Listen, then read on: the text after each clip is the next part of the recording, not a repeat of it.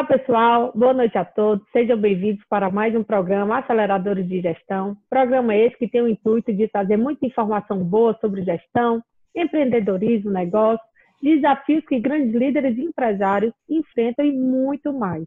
Lembrando que esse programa está sendo transmitido pelos portais do Economic News Brasil e pela nossa TV, Brisanet 176, TCM 16.6 e Telecab 94.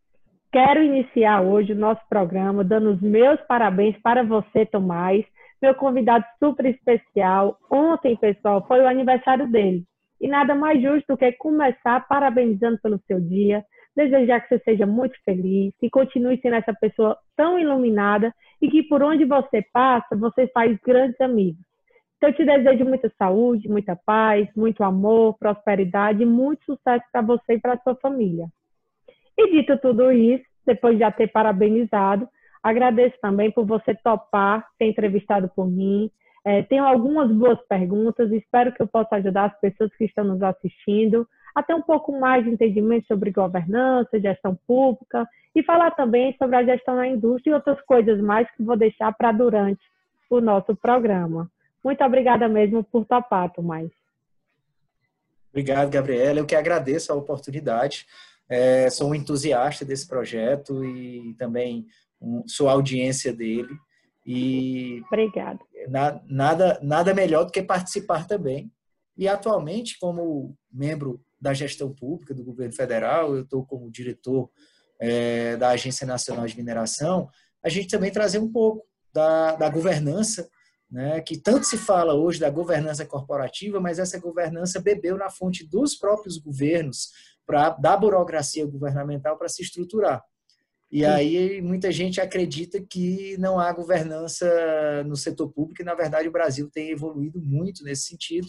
Poder falar aqui um pouco desse, dessa experiência com vocês e dar mais esse conhecimento, compartilhar esse conhecimento, vai ser muito bacana. E eu tô doida por isso, hein? Então, vamos começar falando um pouco da tua trajetória. Tem tanta coisa boa eu fui colocar o teu mini currículo no Instagram, Tomazinho, foi um negócio enorme. Então, começa falando um pouco aí do que você trilhou, do que você fez e o que você faz, né, ao longo da sua vida.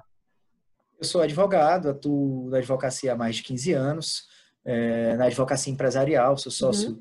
de um escritório, Furtado Pragmácio, onde eu tenho outros sócios que atualmente tocam a advocacia. Eu estou licenciado desde o fim de 2018, quando assumi a diretoria na agência a gente sempre trabalhou com o direito empresarial de uma forma abrangente, entendendo o direito empresarial como um instrumento de tomada de decisão, né, de gestão de risco e tomada de decisão do empresário e, eventualmente, né, no caso das ações judiciais, já na contenção desse risco.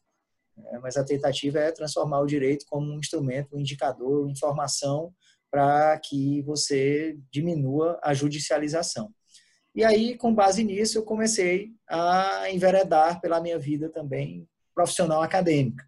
E aí fui para um LLM, uhum. é, já tinha tido uma experiência fora, durante a faculdade eu fiz uma especialização na Inglaterra, já em Legal é, é, Management, que era para nós uma coisa totalmente nova, você falar em gestão jurídica, né? E já nos, nos anos 2000 tive essa oportunidade e depois da vida profissional eu fui para esse campo, né, do LLM, que é o, o MBA do, do, do, direito. E como a gente trabalha com muitas empresas, sucessões empresariais e essa organização societária das empresas, eu acabei indo para a administração e fiz um MBA em finanças, controladoria e auditoria. Uhum. E passei a estudar contabilidade, passei a estudar os, os mecanismos de governança corporativa, de compliance e enveredei muito, muito para esse lado. É uma coisa que eu acabei gostando muito. Né? E essa bagagem. E daí fala mais um pouco. Tem mais aí para falar para gente. Não esconda o tesouro não. E mais recentemente, né, eu fui eu fui convidado para para integrar é, a Agência Nacional de Mineração. Uhum. É, é, um, é um cargo de mandato, né? É um, é um cargo público federal, você tem que se submeter a uma indicação do presidente da República e a uma sabatina no Congresso Nacional, lá no Senado, na Comissão de Infraestrutura uhum. do Senado. Né? Foi submetido aos nossos senadores. É, é, é, é uma responsabilidade muito grande, porque você tem lá um corpo de pessoas com experiência gigantesca e extremamente bem assessorados, então você é muito bem questionado, perguntado e espremido por lá. É, e a gente está vivendo essa, essa experiência de gestor público, principalmente em órgão regulador, e eu como advogado, para mim é uma coisa muito interessante, né? Exercer uma atividade regulatória sendo advogado é assim é, é uma coisa maravilhosa, porque é, é, é a nossa praia. Então, é, desenvolver essa atividade nesse último ano e nove meses tem sido tem sido muito gratificante e principalmente no momento como a gente está vivendo do Brasil, no momento de mudança, no momento em que o Estado brasileiro né, está buscando ser muito mais é, amistoso, muito mais aberto ao empreendedorismo, ao empreendedor, à livre Verdade. iniciativa. É, a lei da liberdade econômica, a gente vai falar um pouco dela mais na frente na nossa conversa, tem sido um mecanismo muito interessante, principalmente nesse momento de revisão regulatória que a gente está passando e fazer parte disso tudo tem sido tem sido uma experiência muito muito bacana e muito engrandecedora. Joia. E me fala um pouco, Tomás, como é essa questão de conciliar a tua carreira profissional como advogado e ser um gestor público federal. Me conta um pouco. Olha, a, a, a advocacia, a gente, para fazer ela sozinho, é sempre muito mais difícil. Então, eu comecei advogando só, é, uhum. comecei advogando mais ligado à área de direito do trabalho, né? termina que a vida vai nos movimentando e nos tirando muitas vezes daquilo que a gente achou que no começo ia ser a nossa tá é que ia ser olha eu me encontrei aqui e, e é, é aqui que, eu, eu fico né é aqui que eu fico mas é uma constante mudança e é, quanto mais a gente aprende mais a gente muda né? e eu terminei que hoje em dia eu atuo né, numa área totalmente diferente mas entendi que a advocacia feita com sócios ela era muito mais é, era, era, era uma coisa muito melhor de ser enfrentado o desafio. Né? E hoje eu conto com os meus sócios para desenvolverem a nossa atividade advocatícia enquanto eu estou afastado. Né? Para exercer esse cargo, eu preciso me licenciar. Então, hoje eu tenho a minha inscrição na ordem suspensa, porque eu não posso exercer a advocacia. Mas uhum.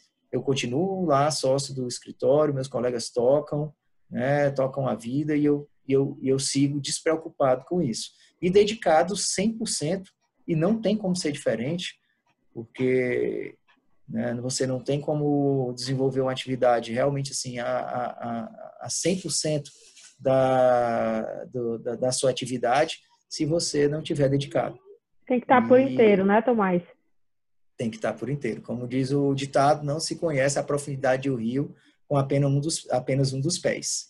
Uau! É, então, a gente, eu estou 100% dedicado a, a, essa atividade e uhum. tenho enfrentado uma série enorme de desafios, principalmente na gestão. Né? A gestão pública é algo extremamente complexo, com uma série de regras que você se submete a cumprir como gestor público e mesmo assim precisa desenvolver essa atividade, porque essa atividade precisa acontecer. Né? Então você tem que caminhar ali entre tantas amarras que nos são impostas, né? Por leis, por normas, por órgãos de controle e ao mesmo tempo, ao final lá do caminho, você conseguir sair com, com alguns objetivos alcançados. É, isso tem sido muito interessante. Joia. É, vamos falar um pouco de gestão pública e governança, tá? Muitas pessoas, Tomás, eu vejo que eles acreditam que o governo não tem uma governança na verdade, não é nem que não tem a governança, mas sim não tem algo estruturado. Qual é a tua opinião sobre essa questão? O governo, é, a, a burocracia, né, que é o nome é, pejorativo, né, virou pejorativo da governança, ela é inerente ao próprio governo. Né? Governo, governança, né, daí uhum. que vem. Né? E, e, assim, o governo brasileiro avança né, a cada a cada década avança muito em termos de governança. Dos últimos anos para cá, é, a pessoa-chave na governança do Estado brasileiro, o Marcelo Guaranis, né, com quem eu já tive a oportunidade de estar algumas vezes, ele saiu de subchefe de assuntos governamentais da Casa Civil para uhum. ser hoje o secretário executivo do Ministério da Economia. Então, depois do Paulo Guedes, que é o nosso ministro da Economia, a nossa segunda pessoa na economia do Brasil é uma pessoa especialista em governança, principalmente nessa governança pública. É, então, isso é mais uma demonstração do grau de importância que o Estado brasileiro tem dado a essa organização. E a minha vivência nesses últimos anos na administração pública tem, tem nos mostrado exatamente isso. Assim, a, a preparação das pessoas, uhum. é, a aderência dos seus currículos para o exercício né, dessa, dessas atividades, desses cargos, é, mecanismos de controle social que tem tudo a ver com o governo, como a lei de acesso à informação, como os mecanismos de integridade e gestão de risco, que são equiparados na linguagem corporativa ao compliance. Uhum. Né? Então, a Controladoria Geral da União, ela cada vez mais exige e nos cobra né, de mecanismos de gestão de risco e integridade. É, outro passo importantíssimo foi exatamente a Lei da Liberdade Econômica, que impôs né, uma série de exigências ao Estado brasileiro, principalmente na edição de novas obrigações e de novas normas a, ao cidadão brasileiro, nessa, uhum. fazendo com que o governo tenha que realizar análise de impacto regulatório para a edição dessas normas. E, por último, na, essa, esse modelo regulatório que vem sendo implantado desde os fins, o fim dos anos 90 através das agências reguladoras. As agências reguladoras federais, elas são né, um ambiente de extrema organização e governança.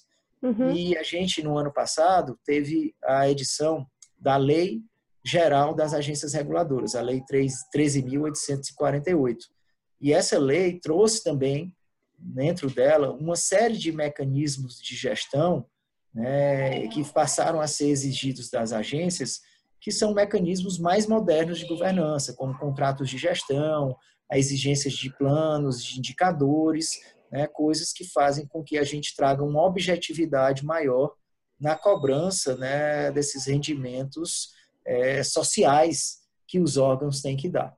Além do TCU, que é o nosso principal órgão de controle, ele já tem uma parceria com a OCDE, que é a Organização para a Cooperação e Desenvolvimento Econômico, de mais de cinco anos, onde ele vem né, exatamente ampliando e melhorando o desenvolvimento do seu, dos seus mecanismos de cobrança da, dos órgãos públicos, uhum. não pela mera execução das suas atividades, mas pela, pelo desenvolvimento do que é que aquela atividade está compatibilizada com é, o objetivo estratégico do órgão. Então, assim, o Brasil ele vem evoluindo muito é, e esses mecanismos têm dado, né, e principalmente essa transparência e essa participação social, um grau de governança muito grande a, aos nossos órgãos de governo. Muito bacana você falar, porque eu particularmente não sabia que estava tendo esse tipo de que o Brasil tomava esse tipo de ação e esses mecanismos para que a gente tivesse algo realmente mais organizado da forma que você nos falou agora, né? E uma das bandeiras do nosso país, do nosso governo atual, vamos botar assim, é a questão da desburocratização do sistema público, né? E eu queria saber contigo, Tomás, quais são as medidas que estão sendo adotadas para que isso aconteça? Porque a gente escuta muito que a gente precisa que isso aconteça, mas de fato e de verdade a gente não vê isso acontecendo na velocidade que é falado. Você consegue dizer para a gente algumas medidas que estão sendo adotadas?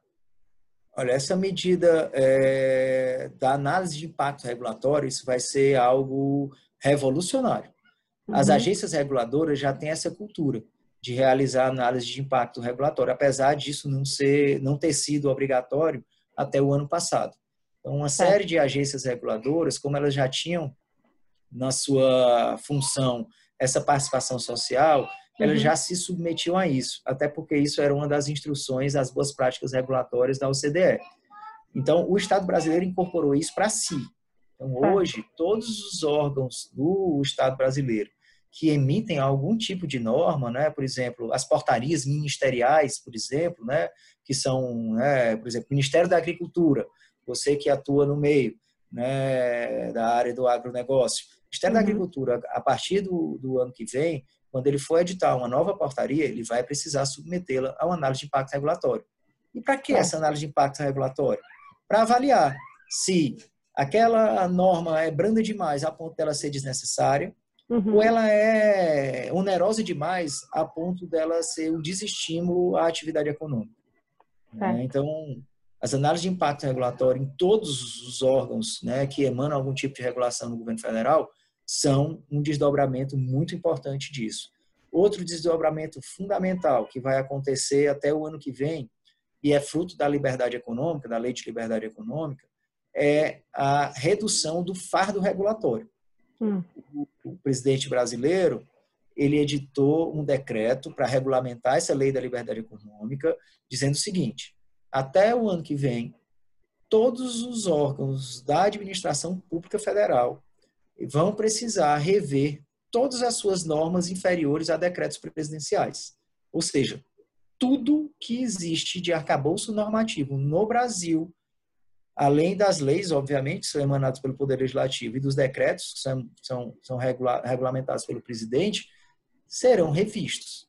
Então, vai ter uma. E essa revisão, ela tem duas premissas. Uma, uhum tudo aquilo que for para desburocratizar, para reduzir o fardo regulatório, vai poder ser feito, né, assim, de maneira ágil, rápida e expressa. E tudo que for editado novo, posterior a isso, precisará passar pela análise de impacto regulatório. Então, você vem aí com duas mudanças que vão realmente, assim, eu acredito que elas são invisíveis, mas é. elas vão trazer um ganho é, sem comparação para a dinâmica de se fazer negócios no Brasil. Então, isso uma velocidade, colocar... né? Vai dar uma grande. E, aquela... e eu tenho certeza, Gabriela, que assim, naquele, na, na, na, no índice de ambiente de negócio do Banco Mundial, que a gente está uhum. sempre muito lá atrás, né, esses do, esse, esses, esse mecanismo de redução do fardo, aliado com a análise de impacto regulatório, isso vai ajudar a gente a melhorar muito de hum. posição. Tomara, tomara. Estamos precisando. E Tomás... Com certeza vai, vai, isso vai impactar significativamente. Eu tenho certeza pela experiência que eu tenho vivido na agência. Né? O setor de mineração é um setor extremamente conservador, né? onde as, a, a, regulação ela é extremamente ainda é, vinculada a premissas do passado. E as mudanças que a gente tem feito até agora, elas têm gerado né, uma redução do fardo assim numa proporção de uma significância que é difícil até de mensurar. Né? Para tu teres uma ideia, a gente recentemente é, adotou um formulário que era feito em papel em meio uhum. eletrônico. Isso reduziu o prazo de análise desse formulário de 728 dias para 34 dias. Eita. A gente Uau. fez uma medição de valor e isso vai impactar em redução de custos só de tempo de espera de cerca de um bilhão de reais no setor. Se a gente comparar os milhares de requerimentos que são dados à entrada cada ano e o tempo que eles levam para ser analisados.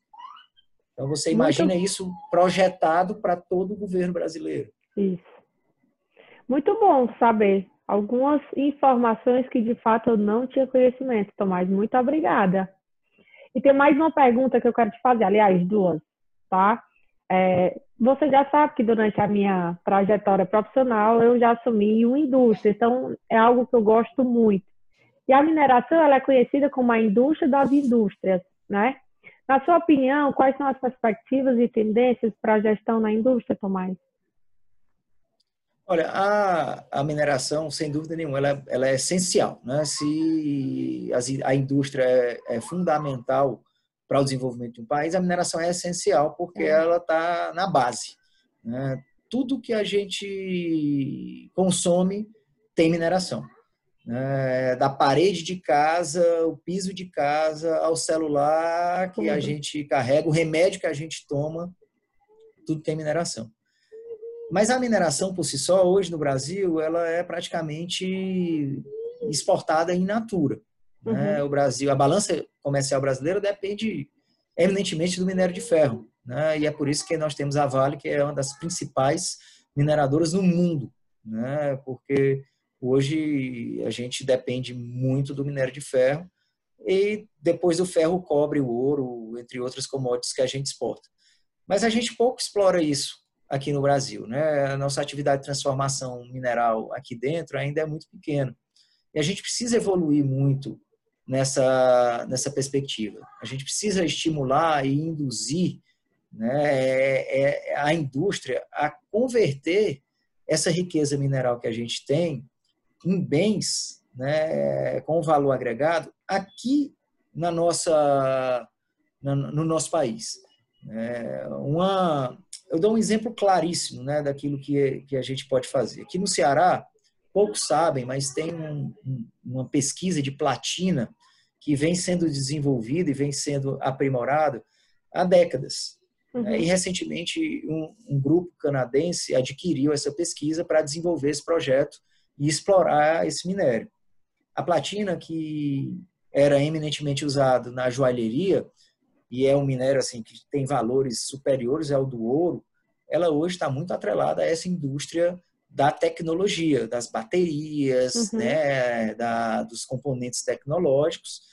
E o ideal é que assim a gente faça né, uma cadeia toda dessa da produção dos minérios, porque por exemplo hoje aqui no Ceará a gente tem uma ZPE, uhum. tem um uhum. é uma infraestrutura fantástica, fenomenal, né? com conexões e com redes de interligação com as várias mais variadas partes do mundo. O, o ideal é que a gente pudesse atrair uma fábrica dessas de elementos né, tecnológicos, né, de baterias ou de, de placas, que pudessem utilizar esse minério, uma vez que a produção dele vai estar aqui na nossa terra. Então, no lugar da gente exportar o minério in natura né, que gera uma quantidade de divisas é, é, é reduzida, uma vez que a, exportação de minério é incentivada pela Lei Candi e ela não gera divisas para o país. Uhum. Né? Você vai gerar ali a compensação é, para fins de exploração mineral, que é o nosso royalty, né? e algum ICMS interno, mas para aquilo que é colocado externamente não, não vai gerar nada e vai gerar, agregar valor à indústria de algum elemento desse que vai acontecer na Ásia, provavelmente. Né? Então, a gente produz, explora o nosso bem mineral, que é o que há de mais rico que a gente pode ter, né? para gerar valor e gerar riqueza né? em outro país. Né? Para melhorar a cadeia produtiva de outro país. Então, acho assim que a gente, como, como, como empresários, como cidadãos, uhum. né? e no meu caso, como também gestor público, a gente tem que enxergar é, as cadeias produtivas do país, para que a gente possa realmente assim tentar construir um entendimento, uma teia de desenvolvimento que ela né, faça um equilíbrio entre a produção das nossas commodities, a produção da nossa riqueza, né, e, a, e agregar valor a elas aqui no nosso território. Então, essa é a minha uma grande preocupação que eu tenho. Joia. E de fato é verdade mesmo. A gente se preocupa muito em produzir e enviar para fora, né, gerando valor nos países que estão consumindo o nosso, nosso produto. Bom, Tomás, para concluir, fechar nossa entrevista, uma mensagem final daquelas assim que a gente vai falar, uau, fora todo o resto da entrevista, que foi maravilhosa e muito obrigado porque, assim, as pessoas que estão nos assistindo, eu tenho certeza que elas gostaram muito. Mas eu amei. Eu tive muitas boas informações, algumas que eu realmente não sabia e que eu fico muito grata por esse momento e por essa entrevista. Olha, o, o Ceará né, tem assim um potencial de mineração gigantesco. Né? Falam que, apesar da gente não ter grandes depósitos, como uma mina de Carajás, lá no Pará, que é a maior produtora de minério de ferro do mundo é, e de excelente qualidade, mas a gente tem aqui uma diversidade de minérios gigantesca. Uhum. Desde a platina, a gente tem vanádio, que é uma liga, a gente tem nióbio, a gente tem grafita, né? a gente tem fosfato, a gente tem urânio. E, e assim, hoje o Ceará representa apenas meio por cento de todo o valor de produção mineral que é produzido no país. Né? O Brasil, ano passado, produziu 159 bilhões de reais em mineração e o Ceará produziu apenas 748 milhões, o que é um uhum. valor significativo. Né? Ele fica pequeno na frente dos números que o Brasil produz. Mas isso não quer dizer que a nossa mineração seja pequena e de pouca relevância. Né? A gente aqui tem um campo a ser desenvolvido, se bem induzido, muito grande, né, com uma infraestrutura e com mecanismos né, de aproveitamento desses minérios que muitos outros estados não têm. Então, assim, é uma fonte de oportunidade para o nosso empresário e para o empresário de fora que quer investir no Brasil, que precisa mais bem ser divulgada, mais bem ser conhecida, para que a gente possa é, desenvolvê-la e ela gerar muito mais riqueza para esse nosso estado. Até porque eu costumo dizer assim que a, a riqueza da mineração ela é bacana porque ela é uma riqueza que ela está aqui. Ninguém tira uhum. de nós. Ela está sob os nossos pés. Né? Só basta a gente se interessar por ela e a gente explorá-la. Né? Enquanto a gente não fizer, ela vai adormecer rica aqui debaixo dos nossos pés, né? sem ter utilidade nenhuma. E vai ficando e vai ficando aí até que a prosperidade desperte para essa riqueza. É. Espero contribuir, colaborar para que a gente, né, como Estado, possa acordar para isso e melhorar os índices de desenvolvimento da mineração aqui no nosso Estado. Com certeza você já tem feito isso, você já tem contribuído e colaborado, Tomás. É, é uma honra e um privilégio poder ter lhe entrevistado. É, eu sou sua fã, sempre lhe disse isso. Gosto muito porque você sempre apoia os empreendedores, apoia os projetos. Sou muito feliz mesmo de poder estar aqui. É, fico triste porque ainda está terminando a nossa entrevista. Agradeço a todos que estão nos assistindo. Obrigada por mais uma vez estarmos juntos aqui no nosso programa Aceleradores de Gestão. Tomazinhos, de fato, muito obrigada por mais esse momento engrandecedor e mais uma entrevista que eu tenho certeza que vai ser um sucesso. Obrigado, Gabriela, e até as próximas. A gente aqui fica à disposição. Com certeza. Tchau, pessoal.